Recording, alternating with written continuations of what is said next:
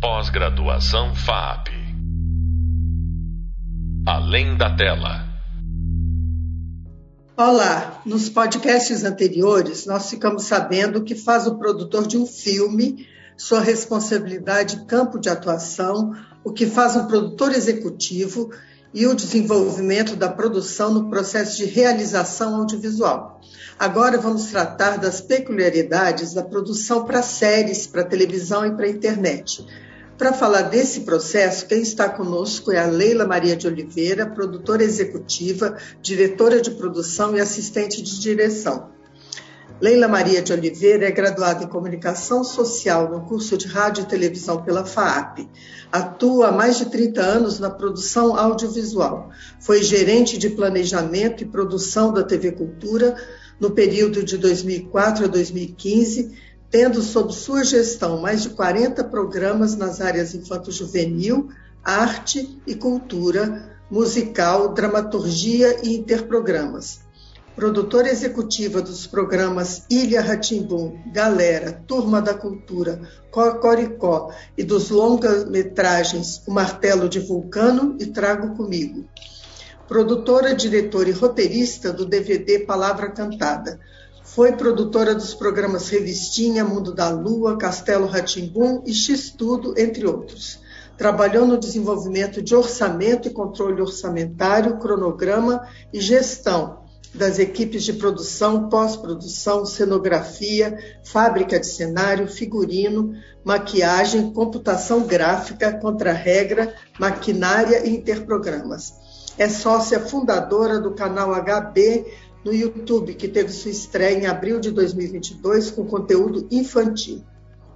Atualmente, o campo de atuação do profissional de audiovisual se ampliou com a chegada de diversas players no mercado brasileiro e com a diversificação de gêneros, como séries documentais, seriados e webséries, Leila Maria de Oliveira tem uma larga experiência nessa área e vai conversar conosco sobre a atuação da produção, especificamente em séries.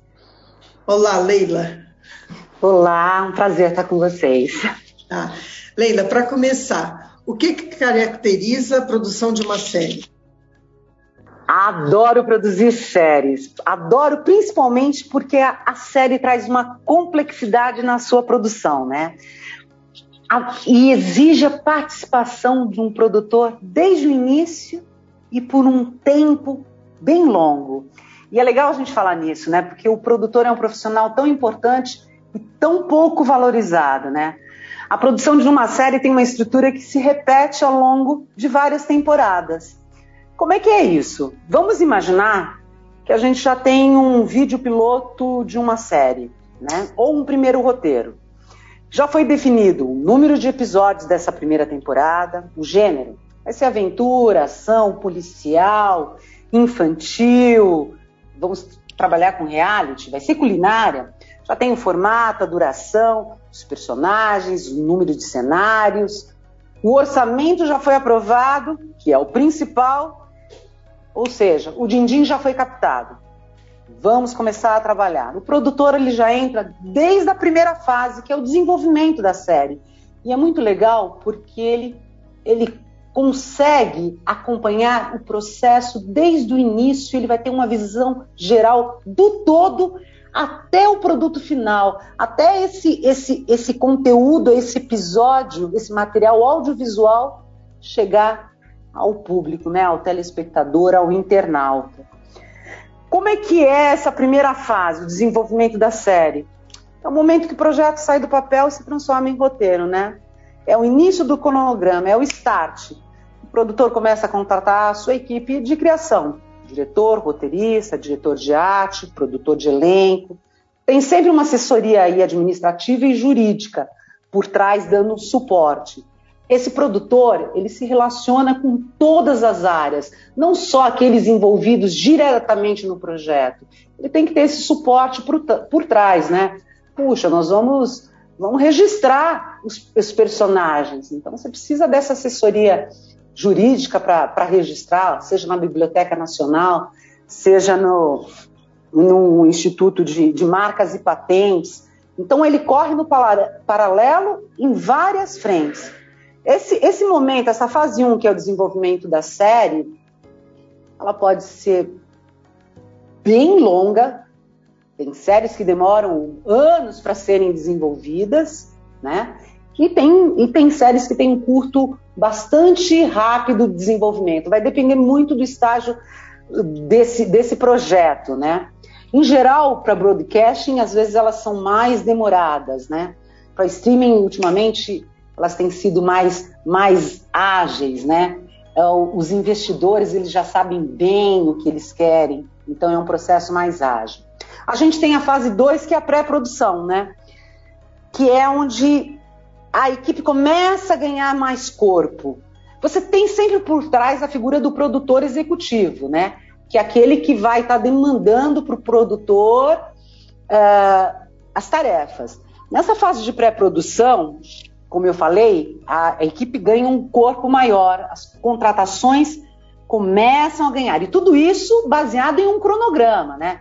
Foi feito um orçamento, tem um cronograma de atividades, e nessa fase 2, pré-produção, você já começa a contratar o cenógrafo, figurinista, diretor de fotografia. Olha quantas vezes eu vou falar o nome de produtor. Você tem o produtor de set, é o produtor que vai estar no local de gravação. Tem o produtor de objetos, é aquele que vai atrás do, dos objetos que constaram ali no, no seu roteiro e que a pessoa já tem que ir atrás, seja para comprar ou para alugar. Às vezes você tem uma série de época. E olha que trabalho difícil aí desse produtor de objetos e atrás desses, desses objetos de uma época tão marcada. Tem o produtor de moda, que faz a mesma coisa ou ele consegue os figurinos uh, através de uma permuta, ou ele tem que comprar, ou ele tem que mandar fazer, né, especialmente. Você tem o elenco em si, né? Você fez alguns testes ou você já vem com alguns nomes que você tem certeza que você quer no elenco. Você teve o trabalho do produtor do elenco. E esse produtor do elenco, às vezes, é fundamental, porque a pessoa tem um, uma agenda que que te ganha tempo, você nem precisa fazer testes, ele já vem com umas indicações precisas. Você tem a contratação da continuista, ela é uma figura fundamental ali para o diretor e para o AD, é, para o assistente de direção, né? Ela vai estar tá acompanhando todas as gravações e vai te falar: olha, na cena anterior, fulano de tal estava com um chapéu aqui, não pode esquecer. Você já, já, já, já tem que ter em mente quem vai ser o editor, Trilha, você vai usar trilha branca ou você vai ter uma música especialmente composta? Videografista.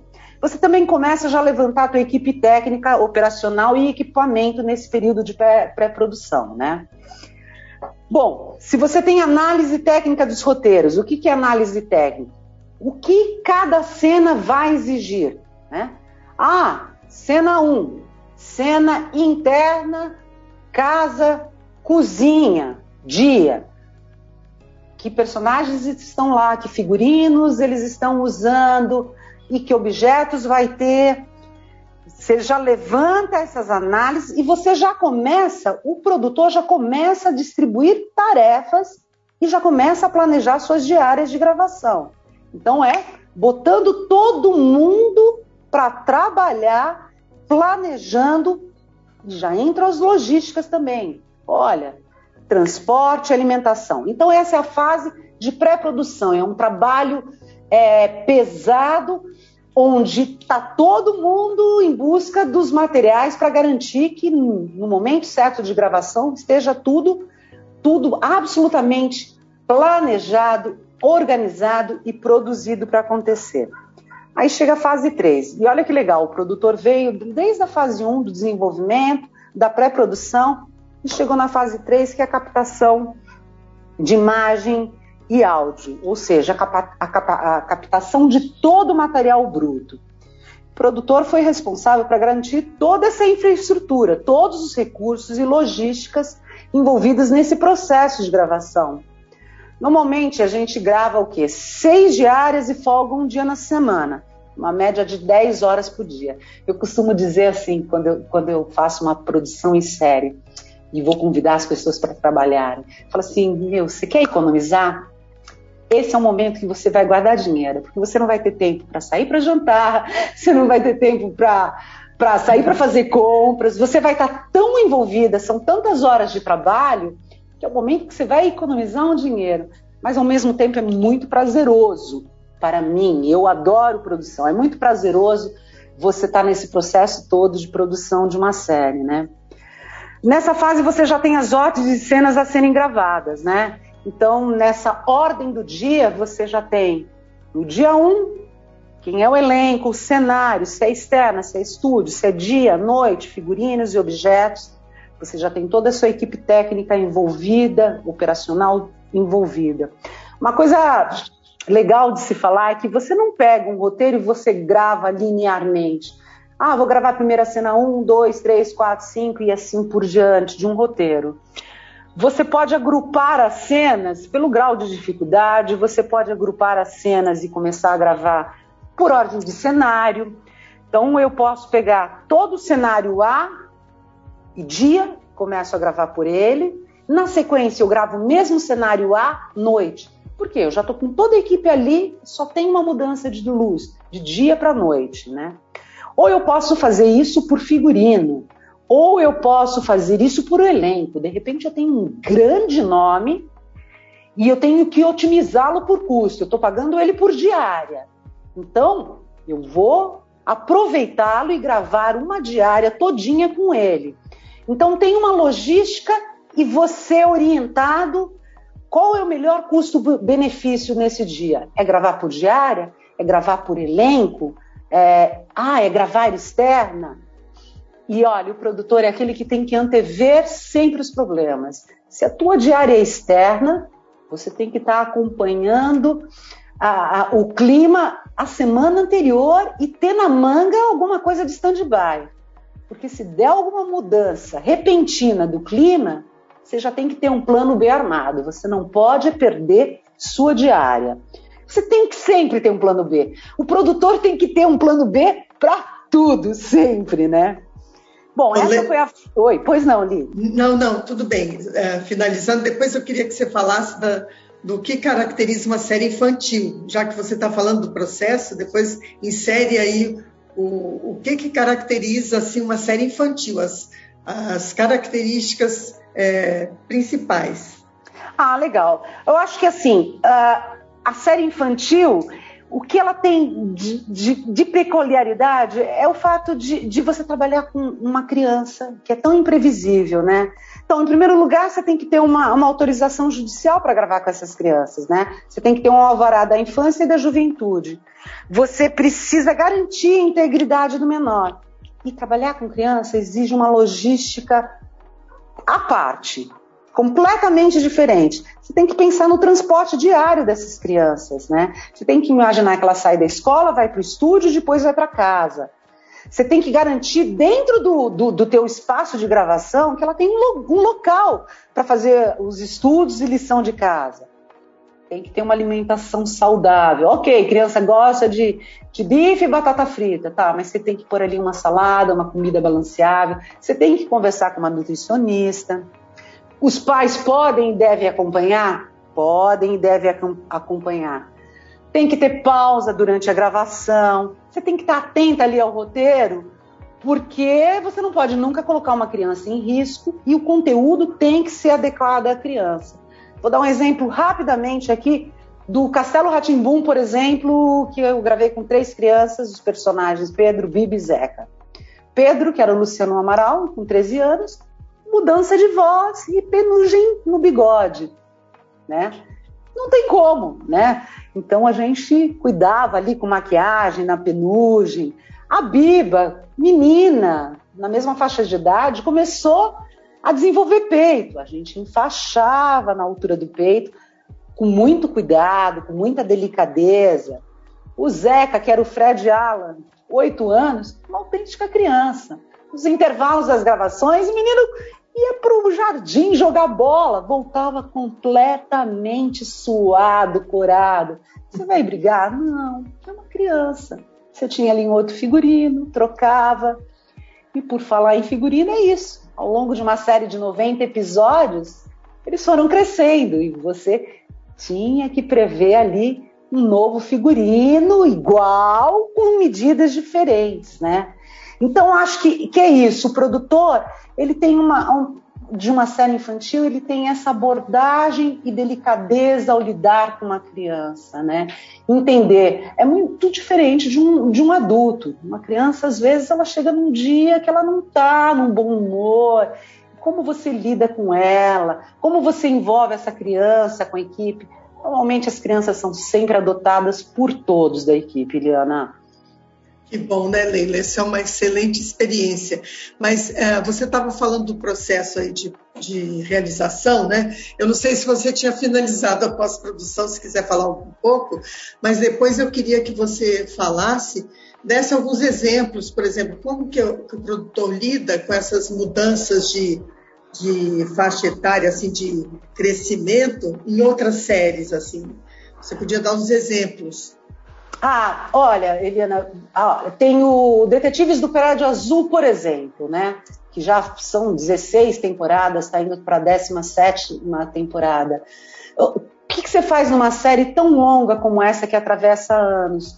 você acaba trazendo novos personagens, você acaba substituindo. Isso é muito comum em séries infantis. Você traz novos personagens, você substitui outros personagens. Uh, você tem o sítio do Pica-Pau Amarelo, por exemplo, que teve a década de 70 e nos anos 2000 de novo. Você mantém os mesmos nomes dos personagens, né, tão famosos no Monteiro Lobato, e você muda o elenco você traz um novo elenco. E isso é tão bem assimilado, né? Porque o personagem é tão mais forte quando você tem essa, esse tipo de literatura conhecida, né? Então, são várias as soluções. Você tem o exemplo do Chaves, vai. Um cult, assim, tão conhecido. Ele, o produtor executivo optou por quê? Usar um elenco adulto para retratar crianças que eles com certeza não, não tiveram nenhum desses obstáculos, né? Eu acho que são essas as possibilidades. Você substituir é, o seu elenco, trazer novos personagens ou manter os personagens e simplesmente ir substituindo o seu elenco. É, são essas as possibilidades mesmo, Li. E, e todas elas são super bem aceitas numa série infantil.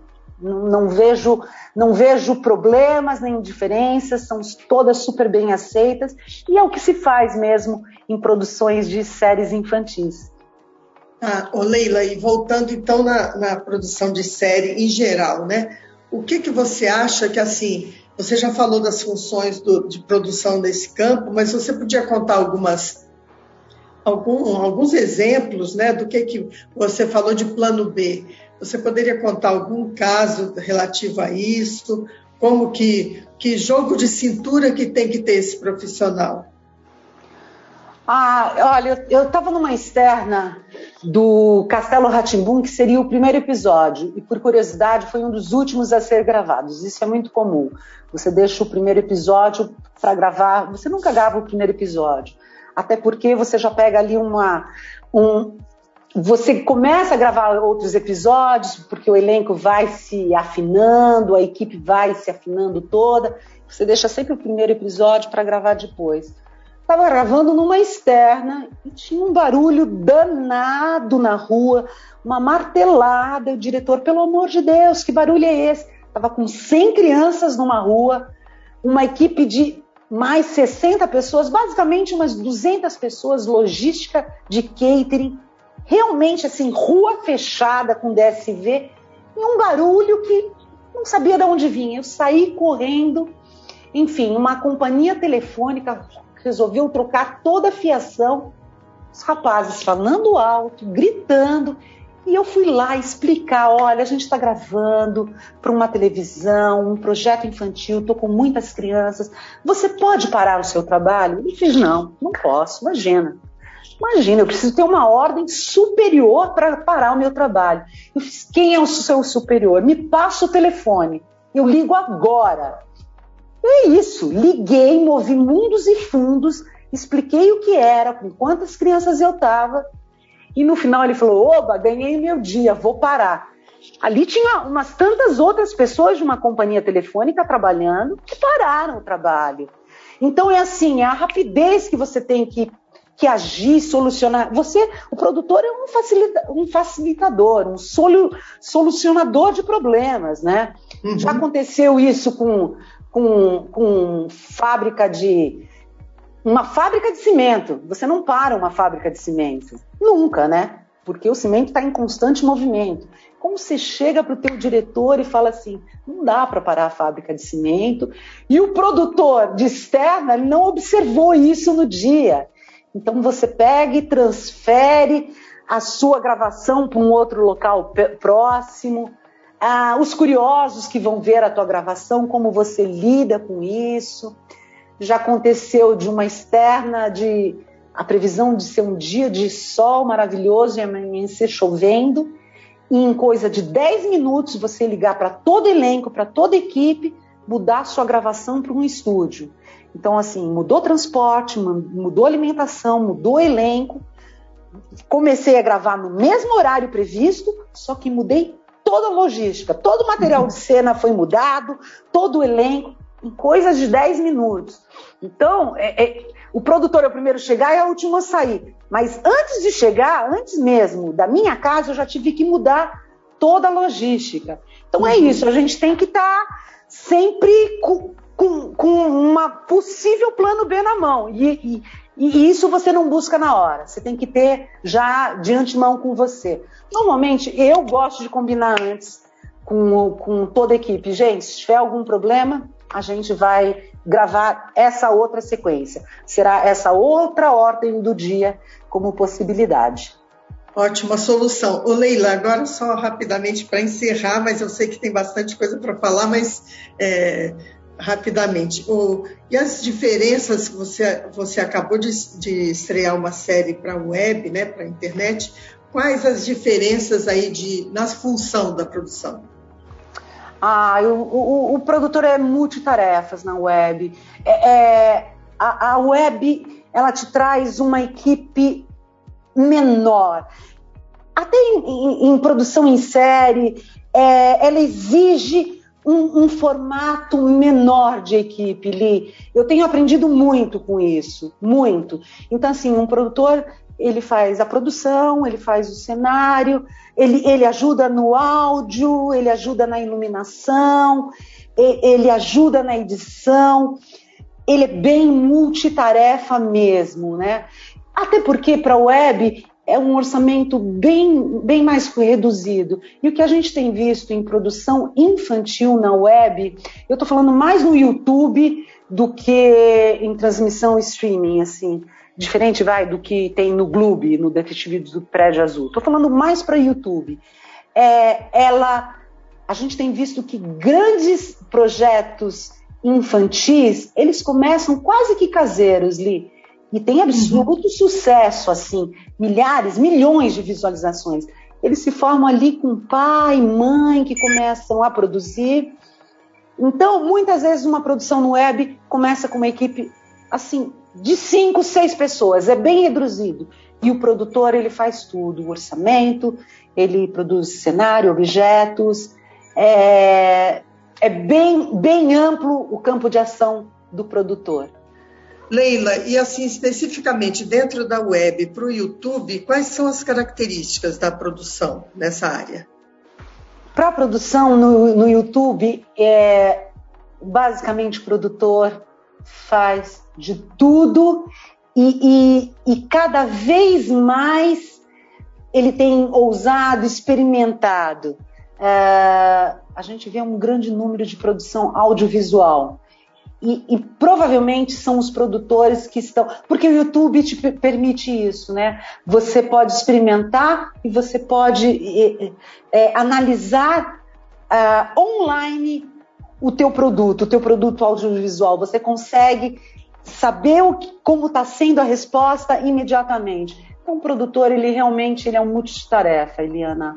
É, ele está experimentando, usando cada vez mais no YouTube. Não sei se ficou bom, Li. Ficou ótimo. É, a última perguntinha, assim, rápida, um minuto. Leila, então o que, que você considera que um profissional de produção precisa desenvolver? Que qualidades ele precisa assim observar? Ele precisa ser extremamente organizado. Ele não pode reter nenhuma informação com ele pensando que ele vai controlar tudo. Ao contrário, o produtor precisa dele delegar. Ele tem que ser um facilitador, um solucionador. O mundo está caindo, mas ele tem que garantir que a máquina funcione. Jogo de cintura, meio artístico tem muito ego. Muita gente costuma dizer que o produtor é um sargento da equipe que vive mandando e dando ordens. Pode ser, mas ele tem que fazer isso de forma sempre muito respeitosa. É preciso manter o espírito de equipe. Todos são peças importantes nesse processo. Então tá ótimo, Leila. Então já vou encerrando. É, a, a Leila tem uma super experiência nessas, nessa área aí, e no mercado a gente vê que juntam profissionais de cinema, de televisão, de publicidade, e importante é ter essa flexibilidade. Leila, então agradeço você ter vindo para essa nossa conversa e muito obrigada. Foi um prazer, eu que agradeço. Acabamos de ouvir a Leila Maria de Oliveira, gerente de produção, produção produtora executiva, diretora de produção e assistente de direção, sobre a atuação de um produtor no gênero específico de séries.